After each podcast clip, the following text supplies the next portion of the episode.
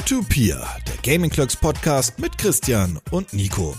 Diese Woche sprechen wir über Super Smash Bros. Ultimate, Netflix und, naja, was uns im Wilden Westen alles so stört. Ausgabe Nummer 4 ist da. Nein, der ist scheiße. Ich mach das nochmal, bitte. Abbruch, Abbruch. Hey, hier sind wir wieder. Fand ich besser als die erste Version. Einfach nur, weil du gemerkt hast, wie dumm es ist, ständig die Nummer des Podcasts zu nennen. Nee, ich fand den ganzen Satz doof, den ich da gesagt habe. Ach so. Aber egal. Ja, die äh, vierte Ausgabe des Podcasts. Ah, jetzt tut das doch. Äh, ja, ja, jetzt tue ich es nämlich doch. Ich freue mich. ähm, ja, wir haben wieder drei wunderschöne Themen für euch bereitgelegt und äh, wie auch letzte Woche kamen wir diese Woche am Samstag, weil der Freitag ist manchmal ein Freitag. Äh, nichtsdestotrotz, ähm, wie gesagt, drei schöne Themen. Und ich würde direkt mit einem Thema anfangen, was wir auch in der aktuellen News-Ausgabe angeteased haben. Und zwar geht es um Super Smash Bros. Ultimate. Verrückt. Hast du die äh, Direct ja. angeguckt? Ja.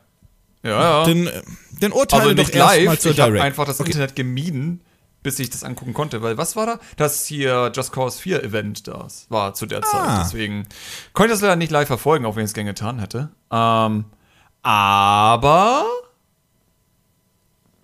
Erzähl erst mal. Also, das ist seltsam. Warum? Weil ich habe mir die Direct nicht an, ich habe mir die Direct nicht angeschaut, äh, weil ich keine Zeit hatte. Ich habe mir die Informationen halt dann angelesen. Ist das viel gewesen? So, also fandest du, dass das viele Infos waren, die da kamen? Nein. Weil das waren ja 40 Minuten. Ich also, die ganze Zeit gedacht, waren, irgendwie erfahre ich hier nicht wirklich viel. Das waren gute Infos, aber ich glaube, also so wie ich jetzt die Newsquellen mir durchgelesen habe, waren das alles sehr kurze Artikel. Mhm. So, wie gesagt, also wie das in 40 Minuten reinge, reingepresst werden sollte, weiß ich nicht. Vielleicht war es wieder sehr ausufernd. Teilweise langweilig. Was ich schade finde, weil ich freue mich an sich auf das Spiel. Und spätestens als sie den Spirit-Modus gezeigt haben, dachte ich mir, ja, yeah, das ist ziemlich langweilig. Haben die das wieder bei der E3 gemacht, wo die auch zu ausführlich einfach waren? Nee. Es ist einfach nur, sie haben halt die Trophäen gekickt, was ich eine furchtbare Idee finde. Ich meine, von Arbeitsaufwand kann ich das verstehen, aber ganz ehrlich, wenn ihr Smash Bros. Ultimate seid, dann nehmt doch einfach alle alten Trophäen. Ich wäre nicht mehr böse gewesen, wenn es nicht wirklich viele neue gegeben hätte, aber ich mochte die Idee von Trophäen freischalten. Das fand ich cool. Ähm, und stattdessen haben sie jetzt ja sozusagen nur noch Sticker. Und diese Sticker sind aber Spirits sozusagen, dass eben diese Sticker auch irgendwie noch besondere Eigenschaften haben. Dass du halt, wenn du mit diesen Sticker zusammenspielst, vielleicht ein bisschen stärker bist oder mehr Defensive hast und all so ein Scheiß. Ähm, so ein Power-Up-System quasi, oder was? Genau, so wie wir hatten es ja im letzten Smash Bros., dass du deine Ausrüstung da anpassen konntest, zum Beispiel. Das war dieses System, was Sakurai in äh, Kid Icarus ausprobiert hatte und dann in Smash Bros. eingeführt hatte. Kein Arsch das genutzt hat und deswegen haben sie es, glaube ich, jetzt auf Spirits reduziert und die Trophäen rausgenommen und das irgendwie alles damit kopiert. Das Ding ist aber, es sind halt jetzt wirklich einfach nur Sticker von irgendwelchen Videospielen. Also, ich, ich fand Trophäen sehr spannend, um das ja anzumerken. Deswegen bin ich des, ich bin, ich mochte die Sticker in Brawl nicht zum Beispiel, die fand ich langweilig. Aber Trophäen habe ich mir alle angeguckt, auch im Detail und mir hat mir jeden Text immer gerne durchgelesen. Mein Texte wird es jetzt auch noch geben. Das heißt, das war nicht das Problem. Ich hatte zuerst gedacht, okay, habt ihr Lokalisierungsprobleme, weil so viele Texte sind, dass ihr es in allen möglichen Sprachen übersetzen muss. Aber nein, die, äh, die Spirits haben alle auch einen eigenen Text. Das fand ich alles seltsam. Naja, und der Modus ist einfach nur ähm, der Event-Modus. Das heißt, du musst gegen eine Art Sticker kämpfen. Und wenn du gegen einen Sticker kämpfst, gibt es halt Besonderheiten, sowas wie König DDD ist dann halt eine Mission, dass du, ähm, dass er unsichtbar ist und du gegen drei DDDs kämpfst und der wirft aber nur Stachis. So, das ist halt die Mission. So unsichtbar und wirft nur Stachis und du musst das irgendwie überleben. Und das ist halt so, was wir aus den Events von früher kannten. Das ist in diesen Spirits-Modus anscheinend mit rein kombiniert. Äh, ich habe halt deswegen ein bisschen Sorge, dass das auch wieder Singleplayer-mäßig nicht so spannend wird. Also ah. klingt jetzt nicht so, als würde ich das viel spielen wollen, aber ich bin nee. da vielleicht auch ein äh, gesonderter Mensch. Ähm, Im Großen und Ganzen gab es aber drei eigentlich wesentliche Ankündigungen, die halt auch in jeder News angesprochen wurden. Das ist zum einen der wirkliche Singleplayer-Modus World of Light. War das mhm. richtig? World of Light? Ich glaube ja. Ähm, dann einmal die DLC-Packs, Schrägstrich den Fighter Pass, über den reden wir gleich auch noch. Mhm. Und, scheiße, ich habe das dritte vergessen. Der Online-Modus an sich? Wobei der ja nicht sehr Nee, anders darüber ist. hat, keiner, ja. darüber hat keiner geschrieben. Nee, der Ich war habe auch das dritte vergessen. Ha. Lass mich kurz überlegen. Ich glaube, Spirits war das dritte. Glaube Ich ich, habe hab den Text meiner eigenen News vergessen. Das ist Naja. okay, ich vergesse alles instant. Sobald ich irgendwas Äh, fertig habe, ist einfach aus meinem System gelöscht.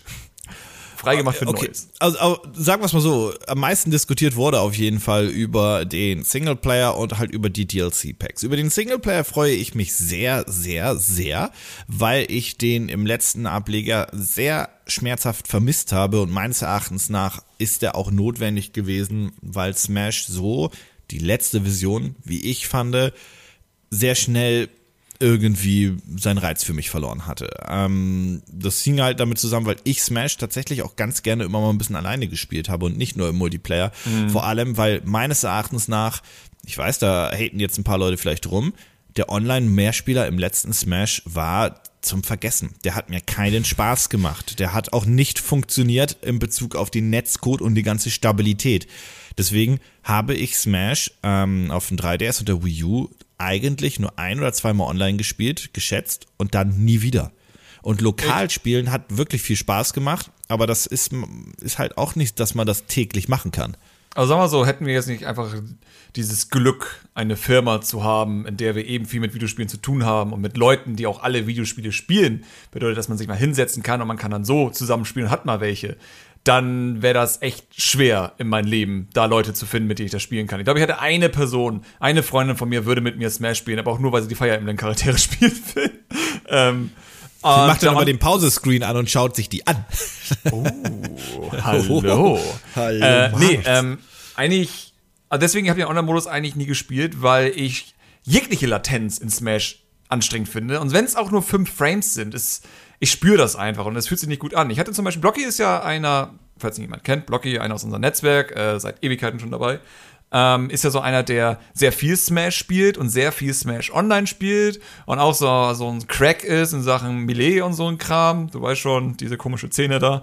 Ähm, und er spielt aber sehr viel online und war ja mal äh, hier, als wir die Netzwerkparty gemacht hatten äh, Anfang des Jahres. Und da hatten wir Smash gespielt. Ich gegen ihn. Ich als jemand, der echt Smash seit dem Release, kurz ein paar Monate nach, nicht mehr gespielt habe. Und er als jemand, der eigentlich sehr gut darin ist, konnte sehr gut mit ihm mithalten. Und ich gehe fest davon aus, weil er den Input-Lag gewöhnt war. Ich glaube Das ist, einfach, aber, diese das ist Frames, aber eine ganz normale Geschichte. Das ist auch bei vielen, ähm, jetzt gar nicht Online-Spielen, sondern bei vielen äh, Action-Adventuren und so weiter so, wo du zum Beispiel drückst Springen, aber der Charakter springt erst Mhm. ein, zwei Millisekunden später, vielleicht wegen der Animation, vielleicht wegen Input-Lag.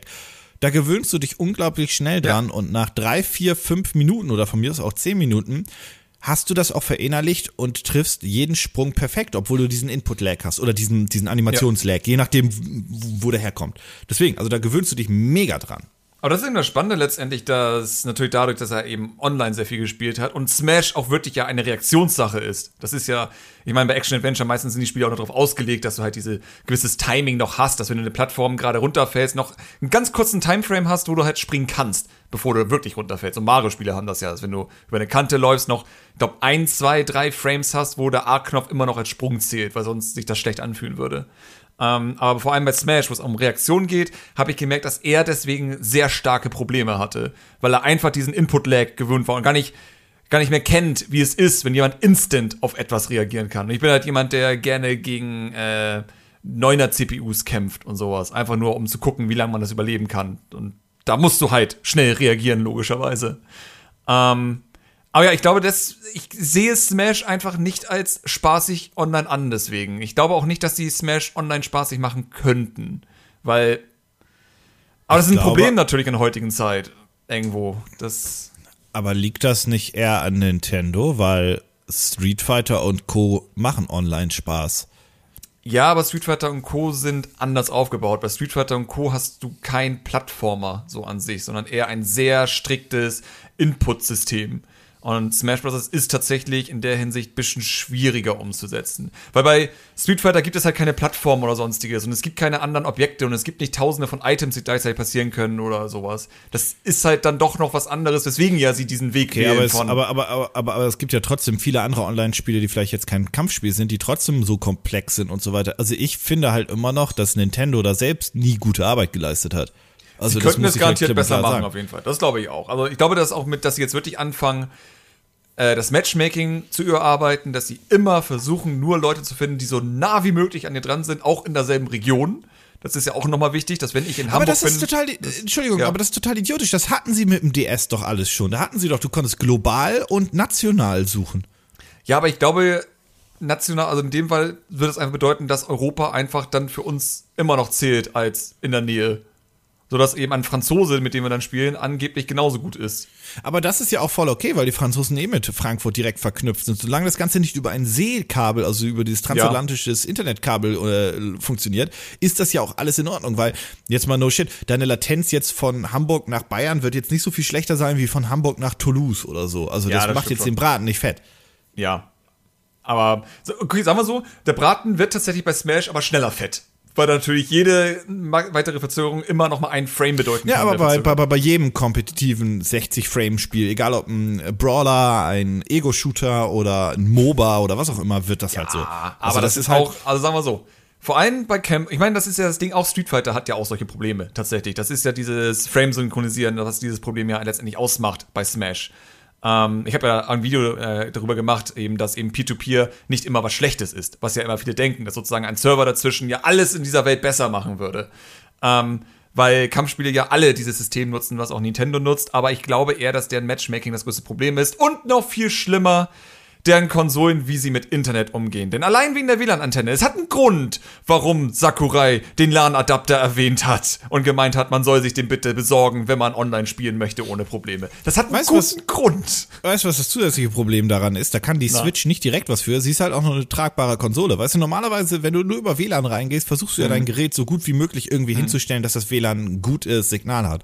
Aber die Switch nimmst du natürlich auch mal raus aus dem Dock und gehst damit, was weiß ich, ins Schlafzimmer. Und da ist das WLAN natürlich komplett anders. Also das ist natürlich auch ein ja. Faktor, der das manchmal ein bisschen schwieriger macht. Dann wiederum glaube ich, will ich Smash Online gegen andere eh nicht auf der Konsole selber spielen. Also zumindest nicht online. Also mit dem kleinen Bildschirm. Da glaube ich, werde ich irre.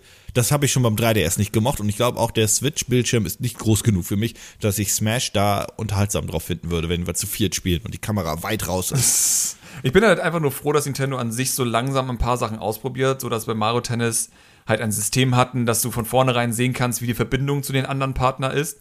Und ich glaube, das habe ich auch im Review erwähnt, dass nur als ich den LAN-Adapter anhatte, immer eine volle Leiste hatte mit allen Leuten, die ich gespielt habe. Und sobald ich WLAN genutzt habe, hatte ich immer ein bis zwei und maximal drei Striche von, ich glaube, fünf oder sechs. Und das ist noch ein wichtiger Faktor, denn da kam meine Theorie auf, Mario Tennis filtert die Leute zwischen LAN und WLAN. Und wenn sie das bei Smash auch noch machen würden, würde ich das sehr begrüßen, dass ich, wenn ich LAN verwende, in normalen Matchmaking gegen fremde Leute, bitte auch größtenteils nur mit Leute gematcht werde, die auch einen LAN-Adapter nutzen. Weil nur dann habe ich ja auch den Vorteil eines LAN-Adapters, wenn der andere nicht mit seinem WLAN da irgendwie rummachen muss. Weißt du, was das Schöne ist? Du wirst das halt in knapp vier Wochen halt auch einfach wissen, ob die das tun oder nicht, weil ja. dann ist das Spiel raus und das wird sich relativ schnell zeigen. Ich bin nach wie vor auch sehr ähm, interessiert dran, wie Nintendos Serverstruktur eigentlich aufgestellt ist, weil darüber liest man halt überhaupt nichts. Also das, da, da, sie reden auch nicht drüber. Wenn du Microsoft oder Sony fragst, dann sagen sie, oh, wir haben Server in Frankfurt. Microsoft hat welche in Frankfurt, Hamburg, Berlin und so weiter. Die haben überall Serverfarmen. Ja, Microsoft. Ist Microsoft ist unfair, aber die haben auch äh, zumindest Game-Server explizit hier und da stehen. Nintendo redet über sowas nicht, ne? Also das ist immer. Naja, sie haben ja auch nur ihre, ähm, ihre, ihre Next-Server, ihre Nintendo keine Ahnung, wofür Nexus genau steht. Äh, der eigene System sozusagen, was sie für Matchmaking und so einen Spaß nutzen. Sie haben ja keine Game-Server in dem Sinne, weil ja ihre Spiele alle über Peer-to-Peer -Peer funktionieren, so was aber, wie Halo Reach ja auch früher als Beispiel. Aber stehen die auch in Frankfurt? Das ist Oder ja nicht stehen die nur in Japan? Das Achso, ist ja egal. Die matchen ja nur. Also im Sinne von, die sind, ja, die sind das Tinder von Online-Spielen. Es geht nur darum, dass Leute sich finden und wenn sie sich gefunden haben, dann wird das ja eh abgegeben. Wobei es gibt einen Unterschied und zwar Du kennst ja NAT-Probleme, denke ich mal. Natürlich kenne ich die. Jeder Mensch, der Konsolen spielt, wobei PC auch mittlerweile, kennt NAT-Probleme. Und jeder, der eine Fritzbox hat, ist daran auch schon wahnsinnig geworden. Ja, um es kurz zu erklären, NAT ist sozusagen einfach nur ähm, eine Möglichkeit, dass man sich mit jemandem direkt verbinden kann, ohne einen Port freizugeben. Und dafür gibt es verschiedene NAT-Typen, die die Konsolen ermitteln. Wenn ihr zum Beispiel an einer Xbox, und ich glaube sogar bei der Switch auch, äh, nachguckst, kannst du eben sehen, wie der NAT-Typ ist. Und es gibt halt mehrere verschiedene Versionen. Wenn er offen ist, ist das perfekt, weil das bedeutet, dass sozusagen euer Router automatisch einen Port öffnen kann, wenn da eine Verbindung entstehen soll. Wenn er geschlossen ist oder moderat oder es irgendwelche Probleme gibt, dann würde sich bei Nintendo in dem Fall zum Beispiel, wenn er online spielen will, ein Server zwischenschalten. Bedeutet, stell dir vor, du hast einen NAT-Typ offen, ich habe den NAT-Typ geschlossen, ich will jetzt mit dir zusammenspielen. Ich habe aber einen geschlossenen NAT-Typen. Das heißt, wir können uns nicht direkt verbinden. In dem Fall würde Nintendo es so machen, dass da ein Zwischenserver geschaltet wird, wo ich all meine Sachen hinschicke und du eigentlich gegen diesen Zwischenserver spielst, wodurch dann aber wieder Latenz aufkommt. Das heißt, wenn der NAT-Typ auch nicht offen ist in dem Fall, weil sozusagen das nochmal über einen weiteren äh, Eckpunkt sozusagen gehen muss, kriegst du auch nochmal Input-Lag wieder. Aber das Ding ist, es wird halt nicht von Nintendo kommuniziert in den Aber Spielen, den- was das Problem ist. Bei den anderen Konsolen ist das doch so, dass du den NAT-Typ, also bei der Xbox heißt der strikt. Das ist so die, das, das Mittelding, glaube ich. Nee, moderat oder strikt? Weiß ich gar nicht. Ich glaube, moderat ist äh, Mitte-Ding und strikt ist, glaube ich, dass es eigentlich geschlossen ist. Genau, moderat heißt halt, du selbst kannst halt nicht der Server sein, aber du kannst hosten. Das ist zum Beispiel, wenn man einen Party-Chat eröffnet, müsstest du den zum Beispiel öffnen, damit ich zu dir joinen kann. Andersrum Ja. wird's nicht funktionieren. So war das meistens. Und ich glaube, geschlossen heißt, dann sagt dir die Xbox, du, das ist, du kannst nicht spielen. Mach was. Ähm, Ja.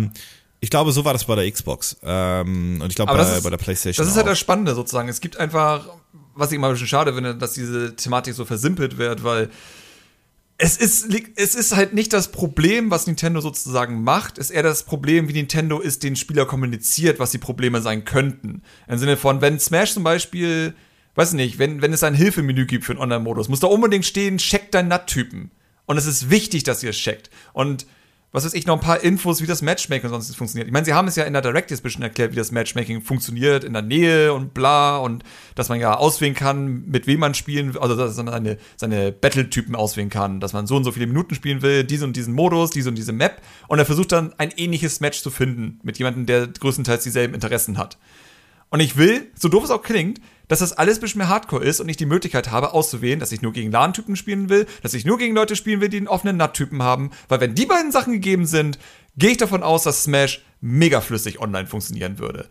Aber da das nicht kommuniziert wird und niemand irgendwie auch nur entferntesten dir sagt, ey, du hast ein Problem, das funktioniert so nicht, du wirst Latenz haben, äh, einfach nur weil, was ich der NAT-Typ geschlossen ist, aber es funktioniert trotzdem, dann denkst du nicht darüber nach. Du denkst nicht darüber nach, dass du ein Problem hast eigentlich, weil es dir nicht gesagt wird.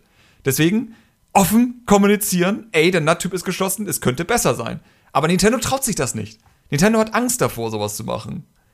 Einfach, einfach Hinweise zu geben, wie man die Verbindung besser machen kann. So, das ist mein Nintendo Rant.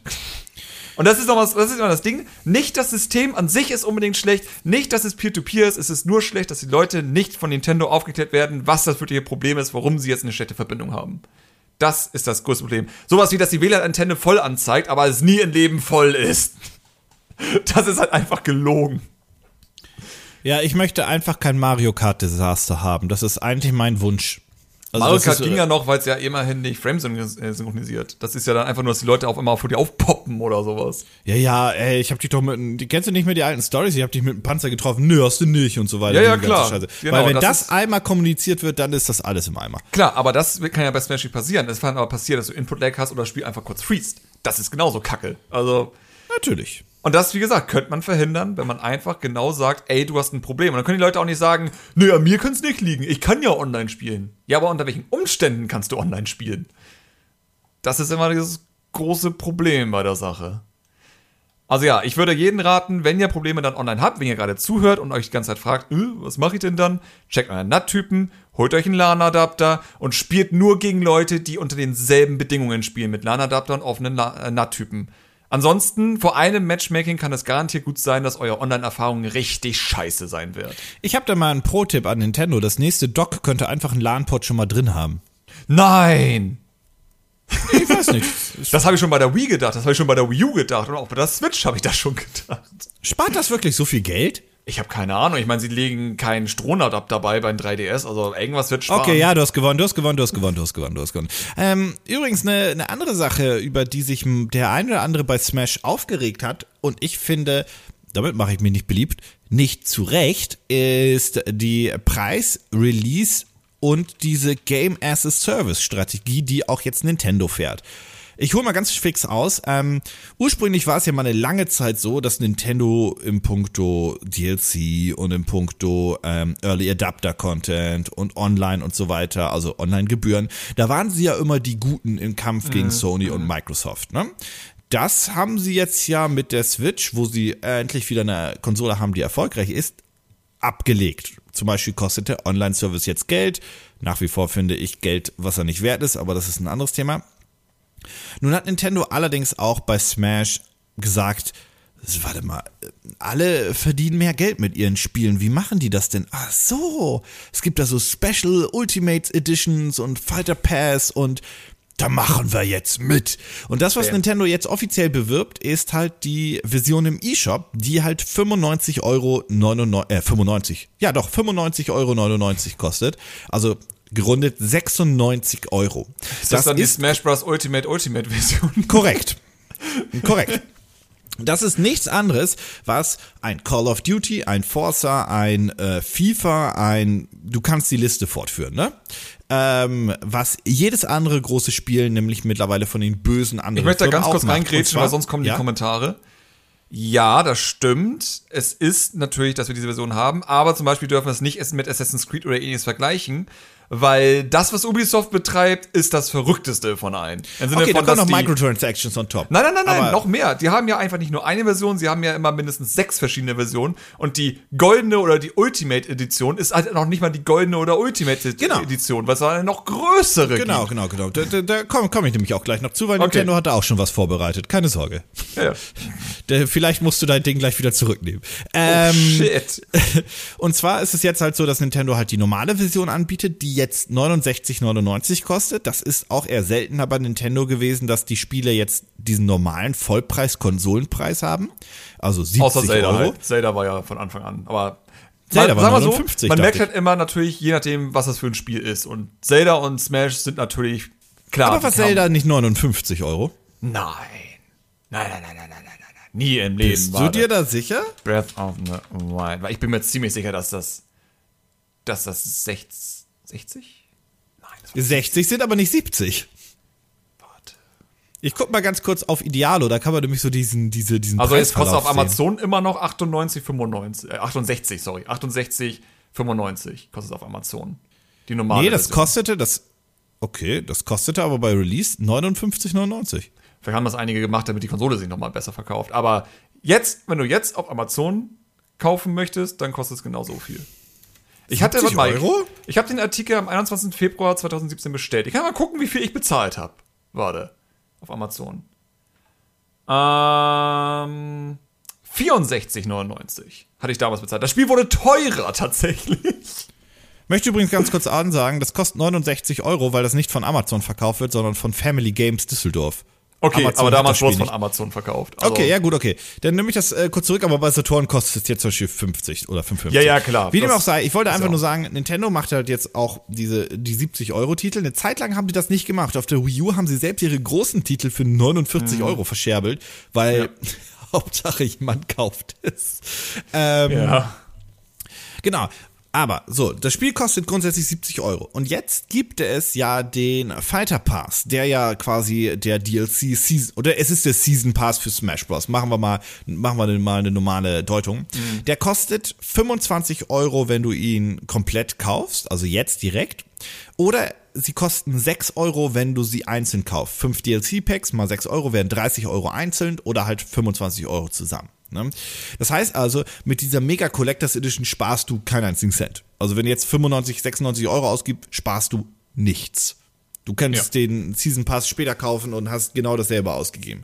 Ähm, mhm. das heißt also, dieser, diese, diese, dieser Preisvorteil, den du sonst irgendwo hast, zumindest auf dem Papier, den gibt dir Nintendo so erstmal nicht, was ein bisschen schade ist. Also sie hätten ja auch zum Beispiel 89 Euro machen können im eShop. Wäre mhm. zum Beispiel eine Idee ja. gewesen. Ähm, machen sie nicht, aber sie bewerben halt aktiv vor allem diese 95-Euro-Vision, so wie das halt auch alle anderen Hersteller machen. Was es natürlich noch nicht gibt, ist diese Abstufung zwischen normaler Vision, Gold, Limited und Super Special Limited. Zugegebenermaßen von äh, Smash gibt's noch eine äh, Special Edition und zwar die mit dem Controller, die ja 100 Euro, glaube ich, knapp kostet. Ne? War das so? Ja. Ultimate. Da ist allerdings der Season Pass nicht dabei. Was ihr allerdings kaufen könnt, ist, ähm, es gibt ja einmal die Super Smash Bros. Ultimate Special Edition. Die ist mit dem Wii U Pro Controller, äh, Wii U, pardon, mit dem Nintendo Switch Pro Controller gebundelt. Ne? So, Ja. das ist die Version. Die ist auch schon ausverkauft. Ähm, der Pro, äh, Pro Controller einzeln kostet 75 Euro im Gegensatz zu 55 Euro dem normalen. Auch das finde ich eine Frechheit, dass dafür ein anderes, der ist nur weiß, der hat nur dieses Smash-Logo drauf, ne? Ja. kostet 20 Euro extra. Ähm, diese Special Edition hat auch noch ein Steelbook dabei. Also ein, ein, das ist das Spiel, Steelbook Edition und der Pro Controller. Jetzt gibt es allerdings noch die Special Special Edition mit dem GameCube Adapter, diese Ultimate Limited Edition. Da ist das Spiel, der GameCube Controller, der GameCube Adapter dabei, aber keine Steelbook mehr. Die kostet 119,99. Bei beiden Ultimate-Versionen ist selbstverständlich nicht dieses, der, der Season Pass mit dabei. Was Nintendo hier gebaut hat, ist eigentlich das, was viele andere Hersteller auch bauen. Allerdings in einer, durch diese Controller, durch diesen Controller-Wirrwarr auch noch in eine etwas verwirrendere Art und Weise. Was ich schade finde, ist, dass diese Super Smash Bros. Ultimate Edition, für mich die ultimative Edition mit dem GameCube-Controller, die du kaufen kannst, nicht das fucking Steelbook hat. Ja. Das, weil das Steelbook sieht richtig hübsch aus. Und das haben sie nicht beigelegt. Das verstehe ich halt nicht. Vor allem das, also das Steelbook sieht wirklich ganz hübsch aus und so weiter. Ähm, und noch dazu ist halt, dass die, also dass dieser Ultimate Edition Controller 75 Euro kostet, ist halt eine Frechheit. Darüber müssen wir nicht reden. Ähm, aber das haben sie übrigens bei Splatoon auch so gemacht. Ne? Der Splatoon Special Edition Controller kostet 75 Euro.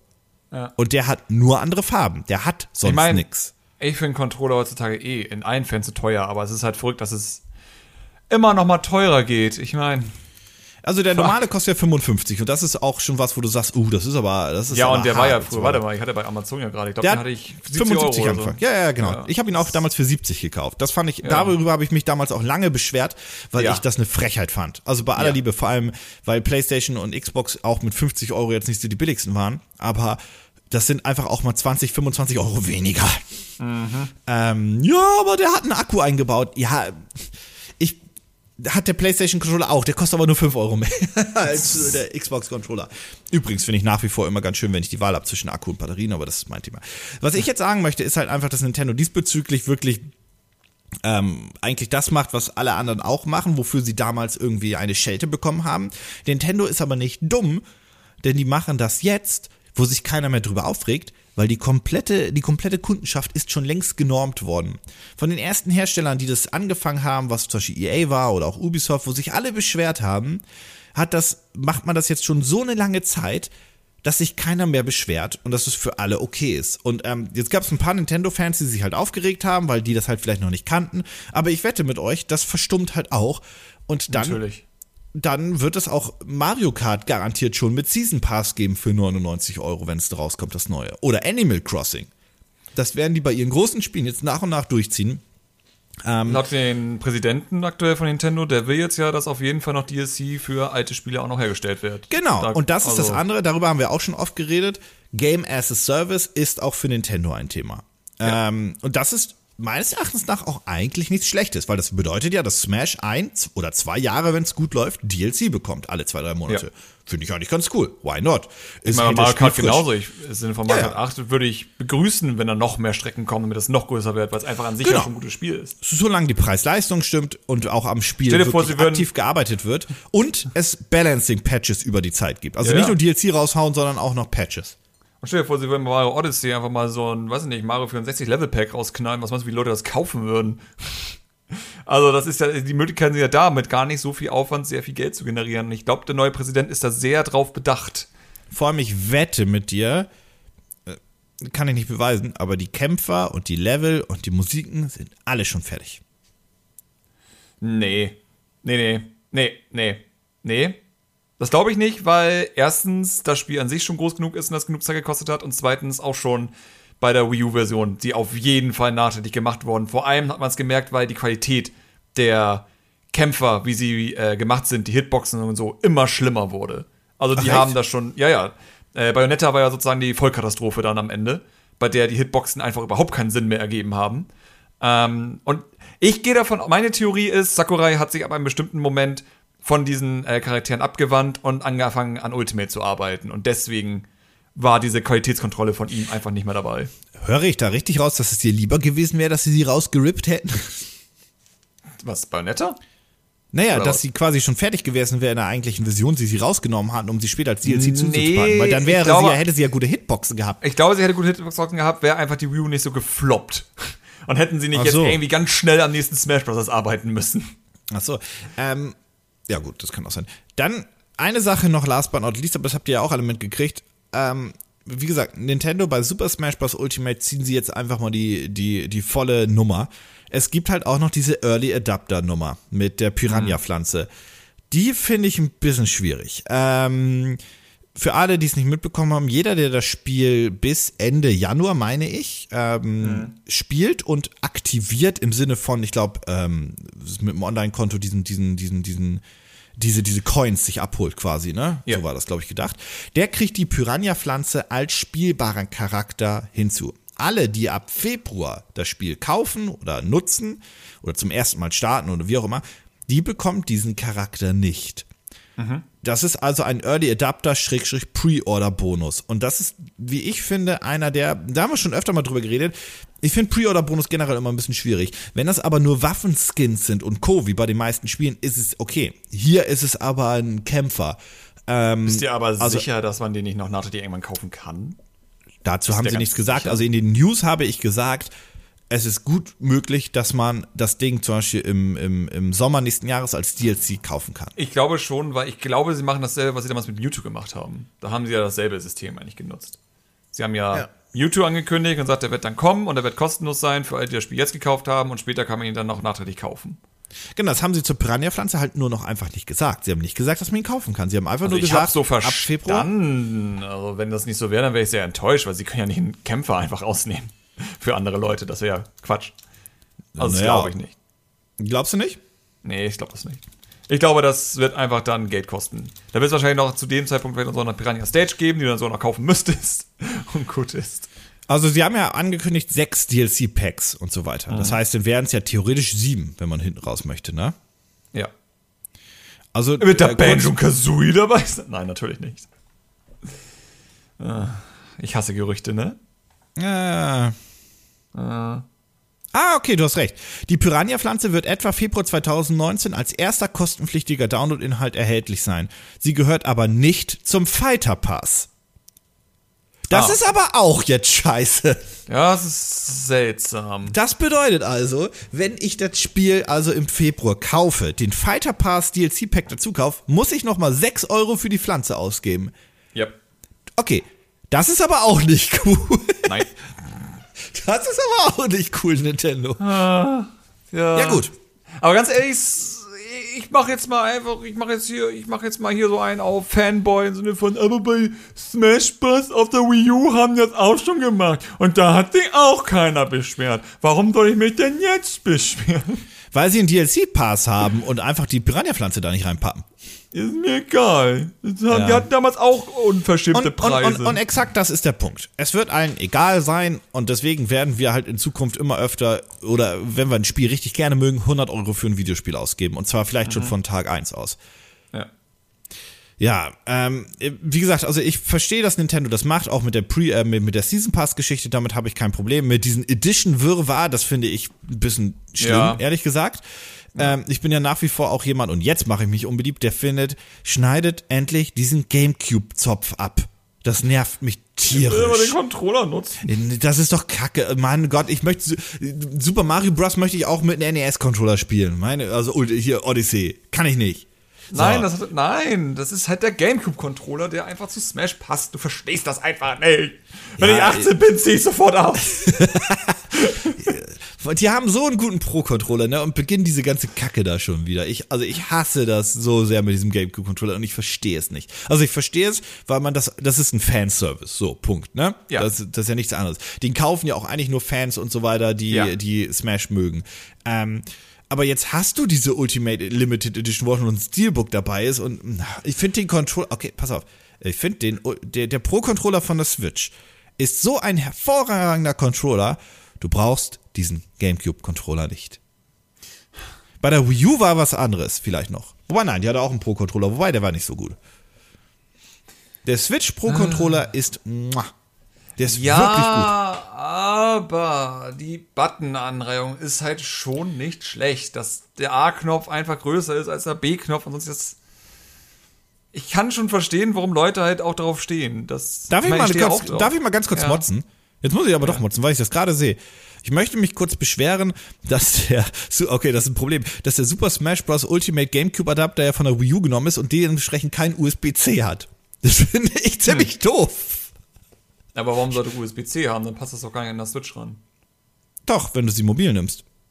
Ja, aber wie willst du denn mobil irgendwas unten anstecken? Der Kickstand hat ja keine Funktion dafür. Stimmt. Das Ich habe ja vergessen. Ah, man hätte sie ja, man hätte, man hätte dem Gamecube, ja, wilde Idee. Man hätte ja nicht den Gamecube-Controller von der Wii U oder von der Gamecube-Ära nehmen können, sondern äh, wilde Idee. Funk. Jetzt wirst du verrückt. Was kommt als nächstes? NES-Controller als Joy-Cons machen und die dann nur verfügbar machen für NES-Spiele? Sag mal, Das wäre also, verrückt. ähm, Mal kurz deine Einschätzung diesbezüglich. Wir leben doch in einer Zeit, wo quasi diese Funk-Controller, wie zum Beispiel der Wii U Pro, äh, der Switch Pro-Controller, da ist doch keine Latenz vorhanden. Also, Also, soweit ich das mitbekommen habe, Physikalisch ist Latenz, bestimmt, physikalisch ist bestimmt eine vorhanden. Aber ich glaube, es gab keine Beweise mehr, dass das einen wirklichen Unterschied macht. Meine ich nämlich auch. Weil es einfach zu gut wurde letztendlich. Also, Das habe ich nämlich auch gelesen. Bezog sich jetzt nicht auf den Switch-Controller, sondern bei, äh, bei der PlayStation auf die Controller. Und da haben sie es halt gemessen und gesagt, es gibt keine, es gibt, äh, es gibt theoretisch eine physikalische Latenz. Ja, aber die befindet sich im Nanosekundenbereich und das ist keine Latenz mehr. größeres Problem ist eigentlich immer dein Monitor. Der macht wirklich die Latenz am Ende aus. Also, Ja.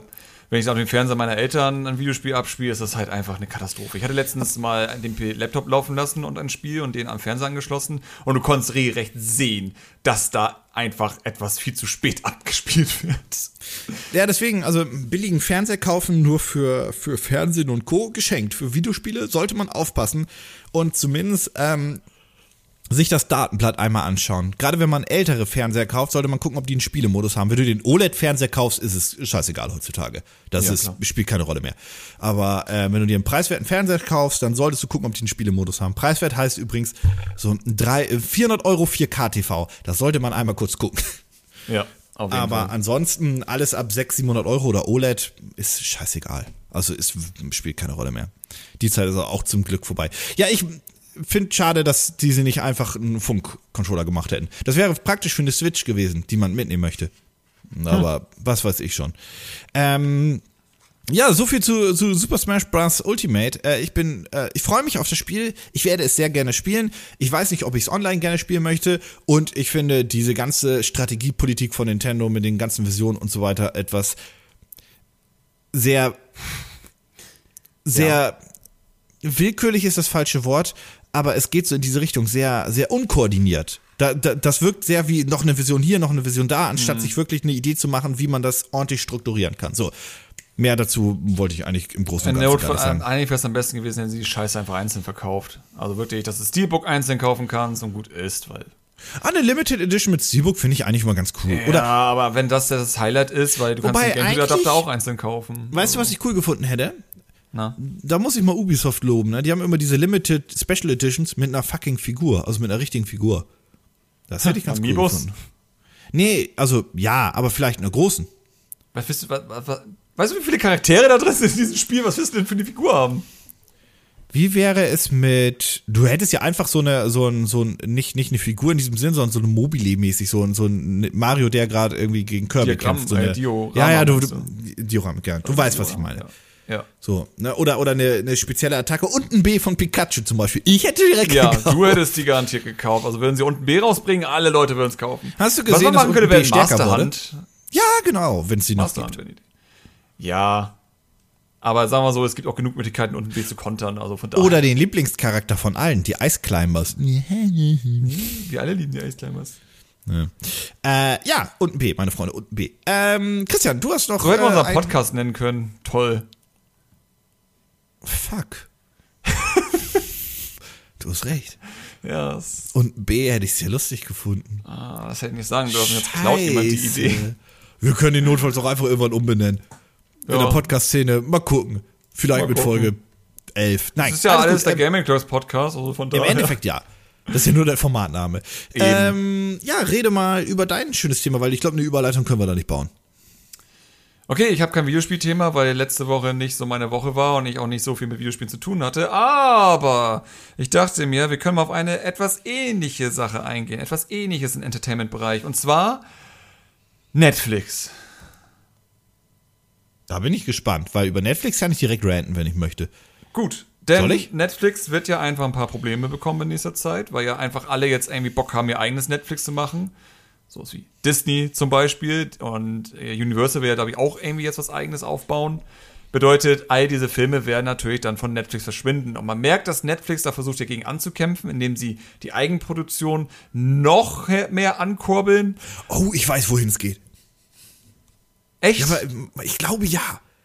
Also Ich letztendlich möchte ich eigentlich nur anmerken, dass ich das Gefühl habe, dass einfach 80% von der, den Sachen, die Netflix herstellt, richtig scheiße sind. Ja, genau, das, 20%, das, das, ich wusste, dass du dahin willst. 20% sind geil, sind richtig gut, wo ich sagen würde, ich bin dankbar, dass da jemand für Geld ausgibt.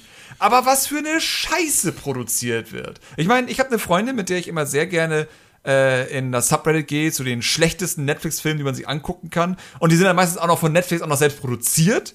Und wir hatten uns letztens wieder angesehen, wo ich mir dachte, warum hat Netflix dafür Geld ausgegeben? Kann ich dir erklären. Also im, im negativen äh, Sinne. Ähm, zum einen gibt es Netflix, äh, Netflix, mhm. Netflix, Netflix. ja mittlerweile im, in jedem Land und jedes Land hat auch Eigenproduktion. Das heißt, viele von diesen Netflix-Produktionen kommen aus ähm, Land XY und die sind halt einfach dann nicht gut, weil es da vielleicht auch keine guten Filmemacher gibt. Also äh, ich habe letztens irgendwas auf Netflix geguckt, dachte so, was ist das für ein Rotz? Hab den geschaut und das ist eine Eigenproduktion aus Kolumbien und dachte so, okay, also nichts gegen Kolumbien generell, aber das ist dann so ein Gefälle in der Qualität und das ist sehr, sehr Ja. hart. Also man Ja. merkt das ja auch schon, pass auf, lass mal ganz kurz über das eigene Land lästern. Man merkt das ja auch sehr oft, wenn man deutsche Filme guckt, dass es auch so ein Gefälle ist. Ne?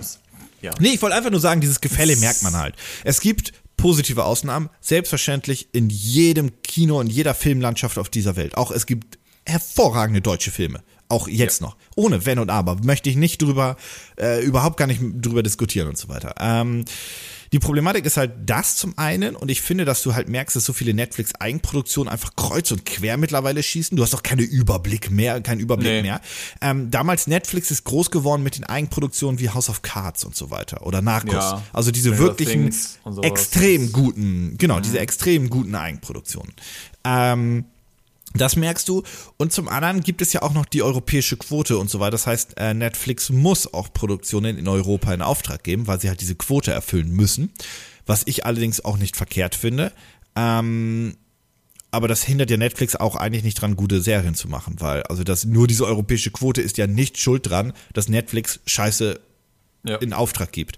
Ähm, ich glaube, und das könnte man Netflix vorwerfen, dass es ein Problem ist mit dem Budget, weil ich habe mir mal sagen lassen oder nachgelesen auch, dass bei diesen Streaming-Geschichten das Budget haarscharf kalkuliert ist. Ähm, beim, bei Fernsehsendungen und so weiter, klassischen Fernsehserien und Co. hast du halt, du hast äh, nicht die Zuschauerquoten direkt, aber du hast die Werbeeinnahmen durch die Werbeblöcke, die ein bisschen gekoppelt sind an die Zuschauerquoten. Du kannst das lizenzieren ins Ausland, beziehungsweise verkaufen ins Ausland und so weiter und so fort. Guck dir Serien an wie keine Ahnung, äh, Two and Half Men oder wie auch immer sie alle heißen, ähm, oder irgendwelche großen Krimiserien, wie auch immer, ne? Ähm, die machen Milliarden oder ja, Millionen, Milliarden, wie auch immer, Umsätze und so weiter durch die Werbeeinnahmen und Co. Bei Netflix ist das so, die Produktion kostet, ich sag jetzt mal 10 Millionen. Und Ja. die kriegst du, glaube ich, nicht direkt wieder so gesehen rein. Also ein bisschen Product Placement vielleicht hier und da, aber diese Lizenzierungsgebühren hast du ja nicht. Also Netflix verkauft das ja nicht weiter ans Fernsehen, sondern es bleiben Eigenproduktionen. Ich behaupte, kann ich nicht bemessen, manche von diesen Netflix-Eigenproduktionen haben in Deutschland keine 100 Leute gesehen. Also, Ja. da, weil da ist so viel versteckt, weil diese Plattform, wenn du sie öffnest, ist doch unübersichtlich wie ein Haufen Ja. Scheiße.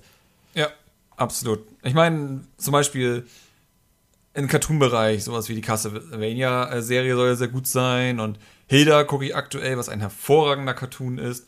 Das ist halt alles ganz nett, aber hätte ich sozusagen nicht irgendwie von anderen Quellen erfahren, dass es das gibt, hätte ich das nicht mitbekommen, dass sie existieren. Also, Das ist, das ist auch so, viel, weil wenn du auf Netflix die App startest und jetzt nicht ein direktes Ziel hast, dann wirst Ja. du erstmal, oben siehst du erstmal deine zuletzten Filme und deine Favoriten, gut, schön und gut. Und danach wirst du erschlagen und du hast keine Ahnung, was was ist. Und das Problem ist, bei Netflix sind das oft einfach Serien. Und Serien haben halt, sind meistens darauf konzipiert, leider, gerade bei Netflix, dass sie über mehrere Staffeln laufen. Das heißt, die haben halt unglaublich langsam Anfang. Mit Introduction von jedem Charakter und Co. Und da hast du auch, also ich habe auch manchmal einfach keinen Bock. Ich finde Serien diesbezüglich mich deswegen sehr anstrengend.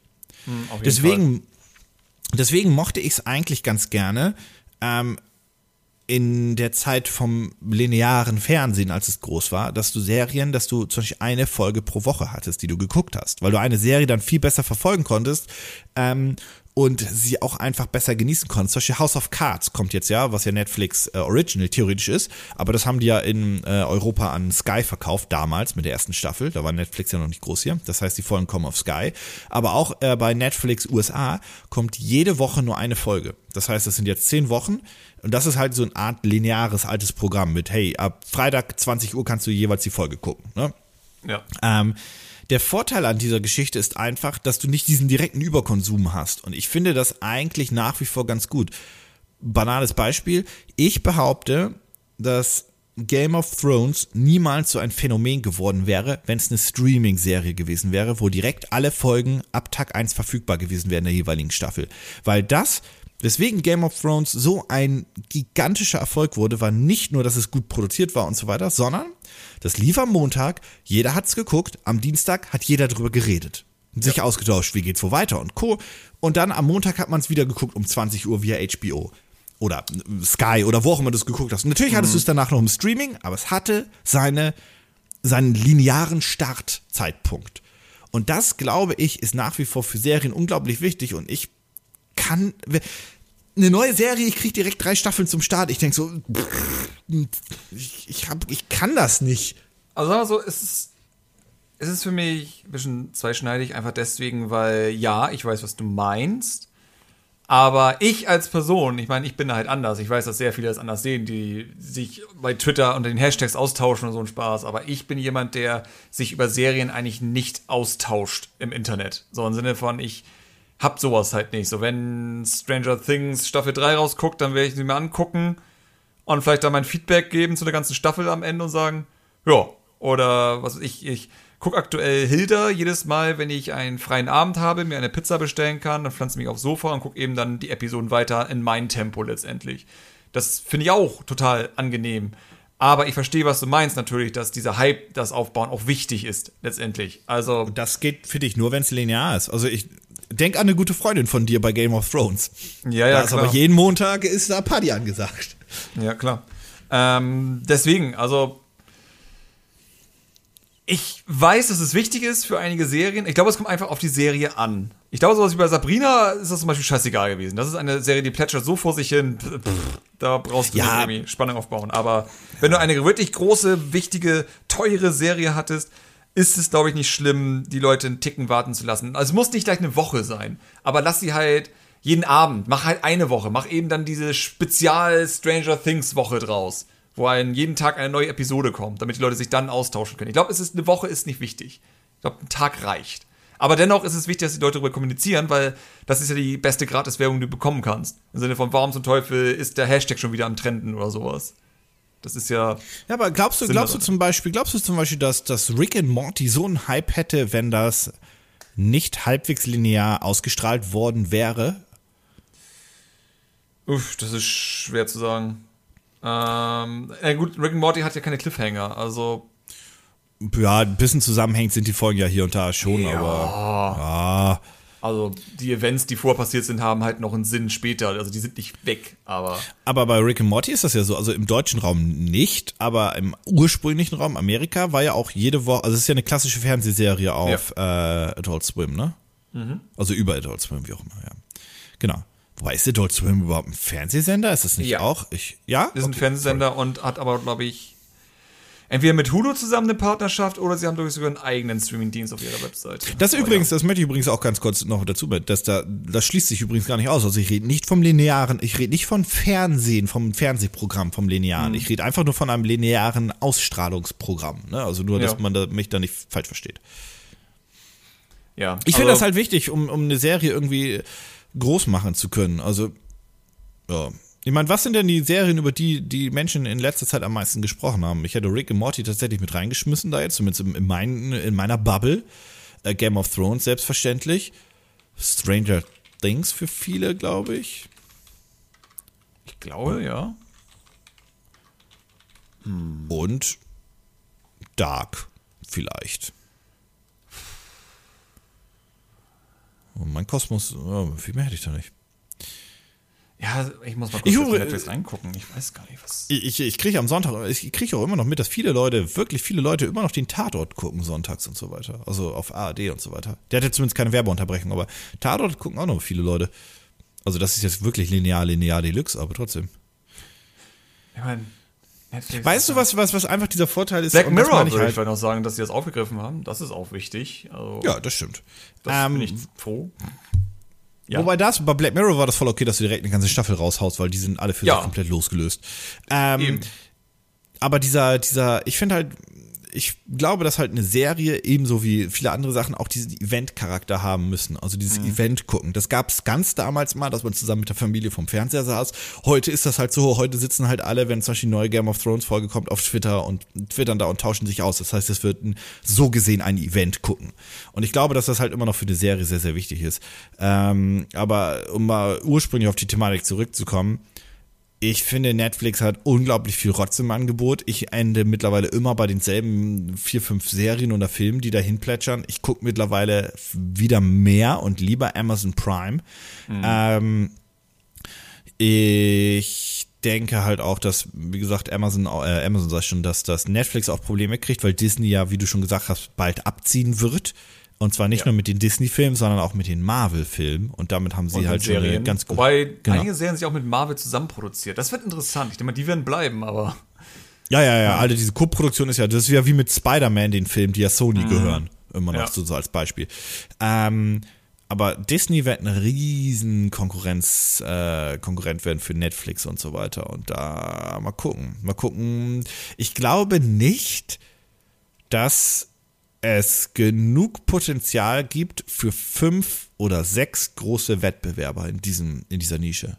Also, äh, in, in, nicht, Nische ist das ja gar nicht, Entschuldigung, in diesem Wettbewerb, was ich sagen wollte, ist, ausgenommen natürlich so ein paar Nischenplattformen, wie zum Beispiel Crunchyroll als Beispiel. Ne? Ja. Crunchyroll macht nur Anime und so weiter, die haben auch ihre, ihre, ähm, ihre Daseinsberechtigung, das meinte ich mit Nische, pardon. Aber so für Plattformen wie, ich wundere mich, dass es Maxdome noch gibt, ich sag's mal so. Ja, das stimmt allerdings. Scheißladen, sorry, aber das war. Die waren mal, am Anfang waren die richtig gut und dann kam Netflix und Amazon und dann hat Ja, aber wenn du da rauskommen willst, ist gar nicht so einfach gewesen, tatsächlich. Das war nicht einfach Ich mit benutze- abmelden. Welche, welche Streaming-Dienste benutzt du denn? Netflix und Amazon? Netflix und Amazon, wenn Netflix irgendwie was Bestimmtes nicht hat. Bei mir ist es Netflix, Amazon und last but not least Sky. Mhm. Weil Sky ist für mich immer noch sehr, sehr mächtig. Jo. Aber ja.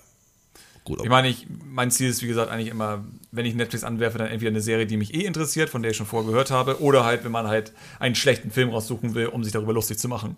Dumm, wenn man natürlich bei den Filmen von Asylum landet, weil die ja alle darauf ausgelegt sind, schlecht zu sein und das irgendwie den ganzen Gag ja zerstört, finde ich.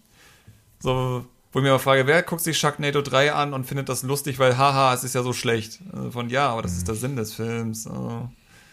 Ich finde, schlechte Filme sind erst dann gute, schlechte Filme, wenn sie aber noch mit Herz gemacht sind dahinter, wenn da noch irgendwie jemand da was reinsetzte letztendlich, so alles versucht hat, was er konnte. Ja, ja, und sie dann schlecht wurden. Das ja, ja, eben. Also im Sinne von, dass die halt, ich meine, The Room oder sowas ist das beste Beispiel für sowas. Es ist einfach ein Film, da hat jemand wirklich Herzblut reingesetzt, aber er hat so keine Ahnung von Film machen und hat es so furchtbar gemacht, aber man merkt, dass da trotzdem mehr hinter ist, dass da jemand wirklich, ne, das, das ist wichtig für solche Filme. Du kannst nicht einfach sagen, ich mache jetzt einen schlechten Film. Ah, ich mache einfach ein schlechtes CGI, das ist witzig, hahaha. Ha, ha. Das ist so, ah, so funktioniert das nicht. Ähm, ja, äh, hast du noch was dazu zu sagen? Ich habe da jetzt, glaube ich, sehr viel äh, alleine geredet. weil Das ich, ist äh, einfach wie ziemlich, was ich sagen wollte. Ich Einfach habe das dass Thema, ich, ich, ich habe dir das Thema geklaut. ja, ich denke einfach nur, dass Netflix halt Probleme bekommen wird und sie müssen sich was einfallen lassen. Sehr, sehr zügig. Wer weiß. Und Werbung für ihre vielleicht, anderen vielleicht, Serien. vielleicht, Ja. Ja. Werbung für Vielleicht ihre anderen Serien zu machen. Verzögerung ist was Geiles. Werbung für ihre eigenen Serien zu machen, währenddessen man andere Serien guckt, ist keine gute Idee. So, das war das. Ja, das macht Amazon ja auch. Ähm, aber da, da siehst du schon, wo es hinläuft. Ich wollte gerade sagen, ähm, wer weiß, ob Netflix nicht eine dieser Firmen ist, die es in zehn Jahren vielleicht gar nicht mehr gibt. Und dann sagen Leute, was, das kann nicht sein. Das äh, gab schon ganz andere Firmen, von denen wir das behauptet haben und die zehn Jahre später ich den allen erklären mussten, was die waren. Ich müsste zum Beispiel heute Menschen erklären, was ein Videoverleih ist. Oh. Ich müsste heute erklären, dass Sega mal Konsolen gemacht hat und die fast Nintendo geschlagen hätten. Ja, ja, die Geschichte hätte anders aussehen können. Ja, das hätte alles sehr anders aussehen können. Alles, alles. Naja, ähm, ein letztes Thema habe ich übrigens noch, das ist relativ klein und schnell. Ähm, es geht noch mal um Red Dead Redemption. Das Ding wird uns auch, glaube ich, noch ein bisschen verfolgen. Äh, ist ja auch gerade das Hype-Spiel schlechthin. Ich muss zugeben, ich ginge davon aus, dass ich, also ich war der felsenfesten Überzeugung, dass das Spiel sehr erfolgreich sein wird. Ich bin dann doch überrascht, wie erfolgreich, muss ich dann ehrlich sagen. Also das zweiterfolgreichste Spiel aller Zeiten bezogen auf die erste Woche finde ich überraschend. Damit habe ich nicht gerechnet, sage ich ganz ehrlich. Mit 700 Millionen Umsatz.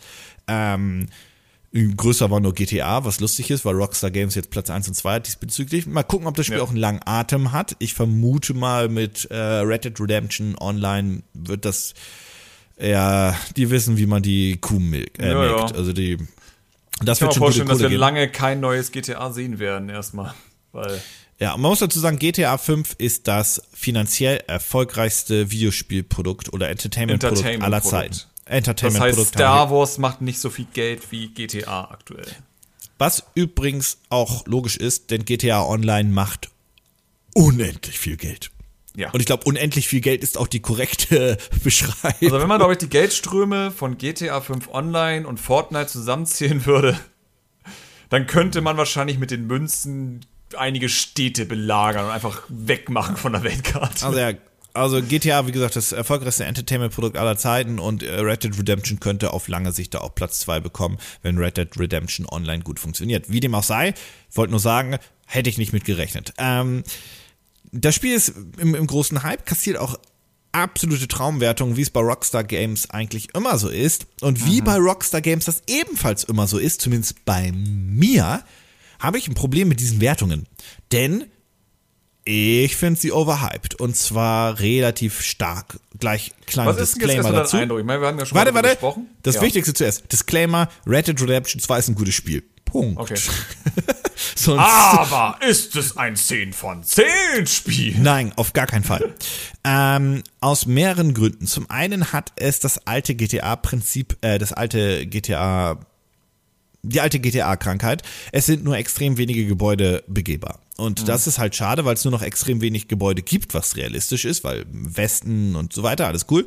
Ähm, aber es ist dieselbe Geschichte. In, selbst in der größten Stadt gibt es fünf oder sechs begehbare Gebäude. Und das finde ich seit Assassin's Creed Unity, man kann das Spiel hassen oder nicht, aber extrem schade, weil in Unity war nahelos jedes Gebäude begehbar. Also da, ich glaube, Also es war gefühlt jedes. auf jeden Fall genug. Also, wo ich sagen würde, da muss man jetzt auch nicht mehr machen. Ich meine, es war ein System dahinter natürlich, dass es alles sehr ähnlich aussah, aber dennoch, das Gefühl war halt da. Also, Genau. Und bei, bei Red Dead Redemption 2 ist das so, du gehst in, du willst gegen eine Tür oder reinlaufen und so weiter und das stößt nur so gegen und klopft an, es passiert nichts. So, und das ist von 30 von 31 Türen so. Und das ist ziemlich schade. Das zum einen finde ich sehr schade. Zum anderen, und da, jetzt kommen meine zwei großen Probleme, ich finde, ja, das Spiel ist wunderhübsch. Es ist pervers hübsch, aber es ist auch unglaublich leer. Ähm, ja, überall passiert das was. Oder- Open-World-Problem, also letztendlich. Ja, aber in einer, in, einer, in einer ganz schlimmen Phase, wie ich finde. Überall passiert irgendwas. Du reitest durch die Gegend und dann ist da plötzlich irgendein Event. Also du wirst mal überfallen oder jemand braucht kurz deine Hilfe und so weiter. Das ist ganz süß. Aber ansonsten ist das halt einfach nur Landschaft, die schön aussieht und es passiert einfach nichts. Und jetzt, mhm. das Schlimmste, das Spiel hat keine Schnellreise. Und das ist ein Problem. Das ist ein gigantisches Problem. Also zur Erklärung, es hat theoretisch drei Schnellreisenoptionen. Es gibt einmal die Postkutsche, wo du von Stadt oder von, von äh, speziellen Ort zu einem speziellen Ort kannst. Es gibt den Zug, von dem du so von Stadt zu Stadt und so weiter kannst. Und dann gibt es noch das Schnellreisesystem von deiner Basis aus. Da kannst du nämlich auch zu den Postkutschengebieten äh, einmal hin. Die Problematik ist, du kommst nicht in deine Basis zurück und selbst wenn du irgendwo dich hin teleportierst, ähm, hast du unglaublich lange Wege. Und es ist so, dass ich halt mittlerweile es wie folgt mache. Ich erledige die Mission, die alle Stand jetzt sehr ähnlich sich ab, äh, abspielen. Ich mache die Mission, muss dann zurück in mein Lager und dieser Weg ist ungelogen. Der schnellste Weg sind circa 15 bis 20 Minuten. Naja, 10 bis 15 Minuten. Mhm. So. Jedes Mal. Jedes verdammte Mal. Und dann mache ich nämlich folgendes. Ich lege die Route fest, drücke auf die Kinokamera und dann reitet dein Typ von selbst den langen Weg runter. Also und so dann wenig, ich, welches Spiel und dann, Assassin's Creed hat das theoretisch auch gemacht, aber bei Assassin's ah. Creed gab es tausende äh, Schnellreisepunkte. Far Cry hatte auch das Problem, dass du ja auch dann eigentlich ein Auto auf Automatik gestellt hast und dann fährt es halt einfach. Aber auch Far Cry hatte viel mehr Schnellreisepunkte. Ja, natürlich. Ähm, ähm, und dann ja. ist folgendes, ich gehe in die Küche, mach mir Brot, mach mir zu trinken, komm zurück, merke, ich wurde überfallen, bin gestorben, denk so, mach egal, mach die nächste Schnellreise und so weiter. Äh, äh, nicht Schnellreise, pardon, die Kinokamera und weiter geht's. Das Spiel ist auf seine gewisse Art anstrengend und es nervt mich. Und ich finde es nicht gut designt, wenn man einfach diese, ich habe ich hab mit mehreren Leuten drüber geredet und alle haben dasselbe Problem. Ähm, ich weiß, dass Videospieler nach und nach ein bisschen fauler werden mit Schnellreisen und Co. Aber wenn es nichts zu erleben gibt, ist eine Schnellreise eine nette Option. Weil es gibt, ich kann auch in der Welt nichts machen. Ich kann da nicht ein Haus bauen oder sowas. Ich kann da nichts machen. Ich kann sie mir anschauen und durch die Gegend reiten und Tiere töten. Ich, ansonsten kann ich da nichts machen.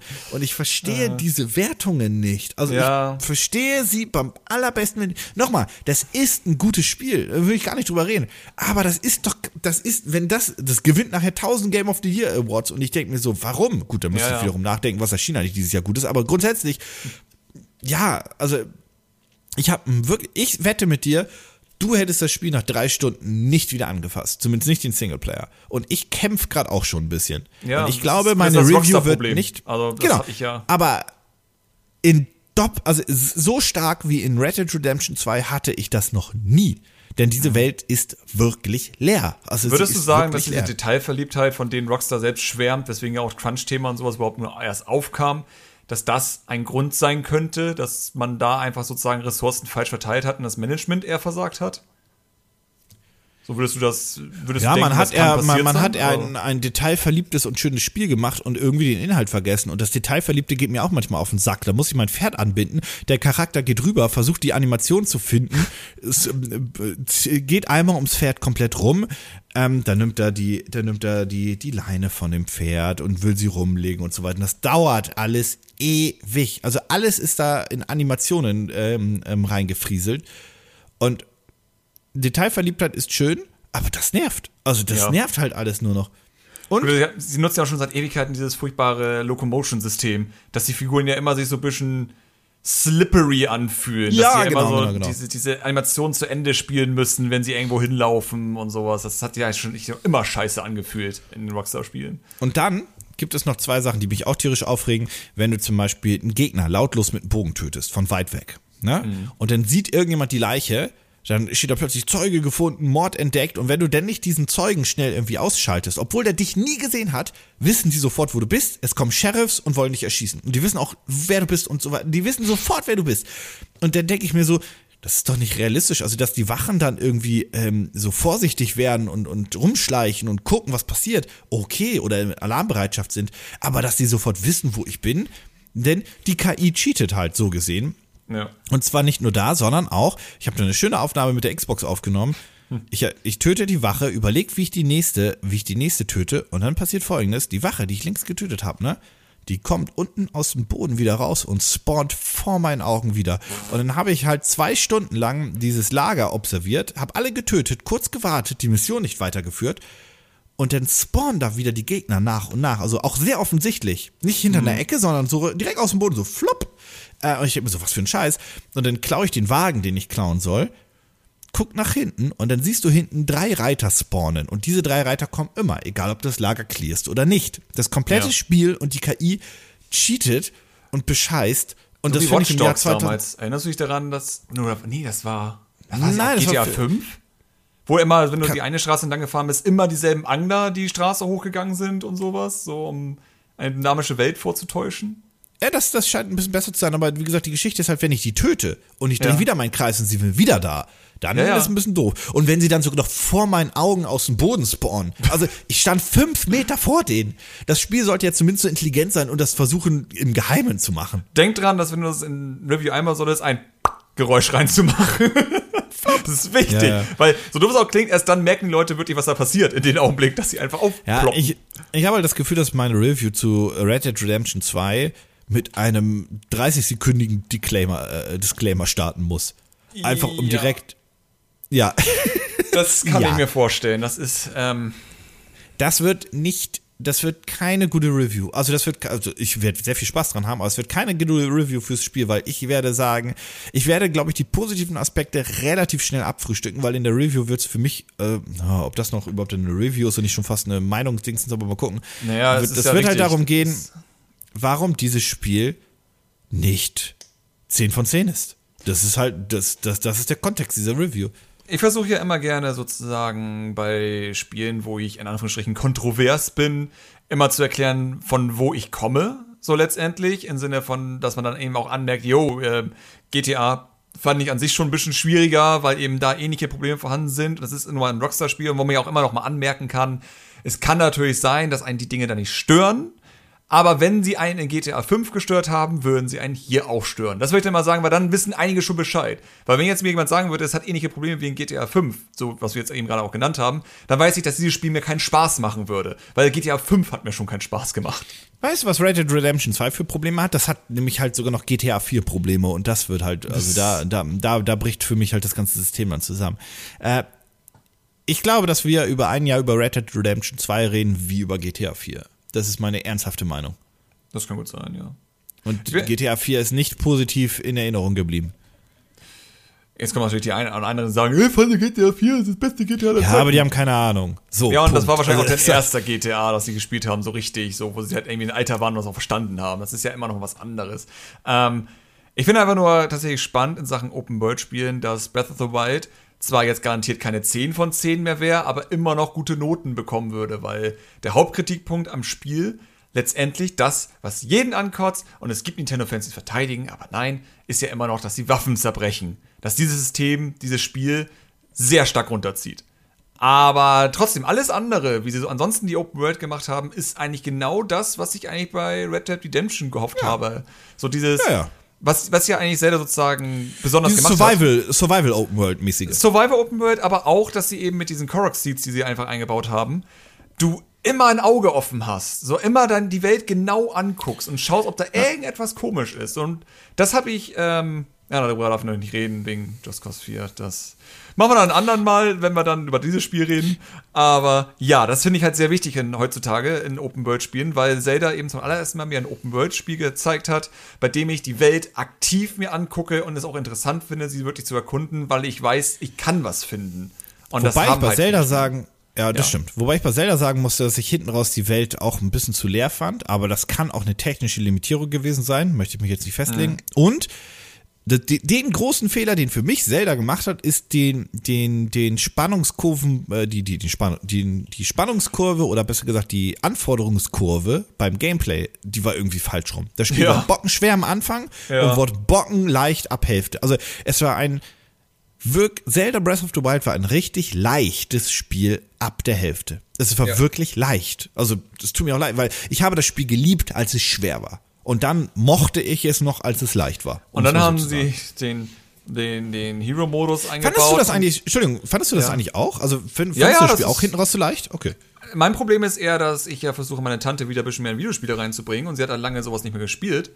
Und sie hat halt versucht, das ist ja genau falsch rum für sie dann. Das ja, eben. Im Sinne von, das ist halt einfach so ein Spiel, wo man dann auch nicht gut reinkommt. So, das, so dafür, dass es ein Nintendo-Spiel ist, haben sie tatsächlich da nicht drauf geachtet, was ich seltsam Ja, finde. wobei ich die Idee ja super fand, weil du startest mit nichts, also ist das Spiel schwer. Das finde ich ja gut. Aber das Spiel darf nicht leicht werden. Nee, das stimmt auch. Ähm, aber ja, also das ist, wie gesagt, bei, bei der Welt letztendlich äh, finde ich eigentlich viel schlimmer bei einem Spannungsaufbau, wie die Story abgefrühstückt wurde, weil es wieder der typische Fall ist, von am Anfang ganz viel, in der Mitte tröpfelt das dann und am Ende ist es eigentlich eher enttäuschend.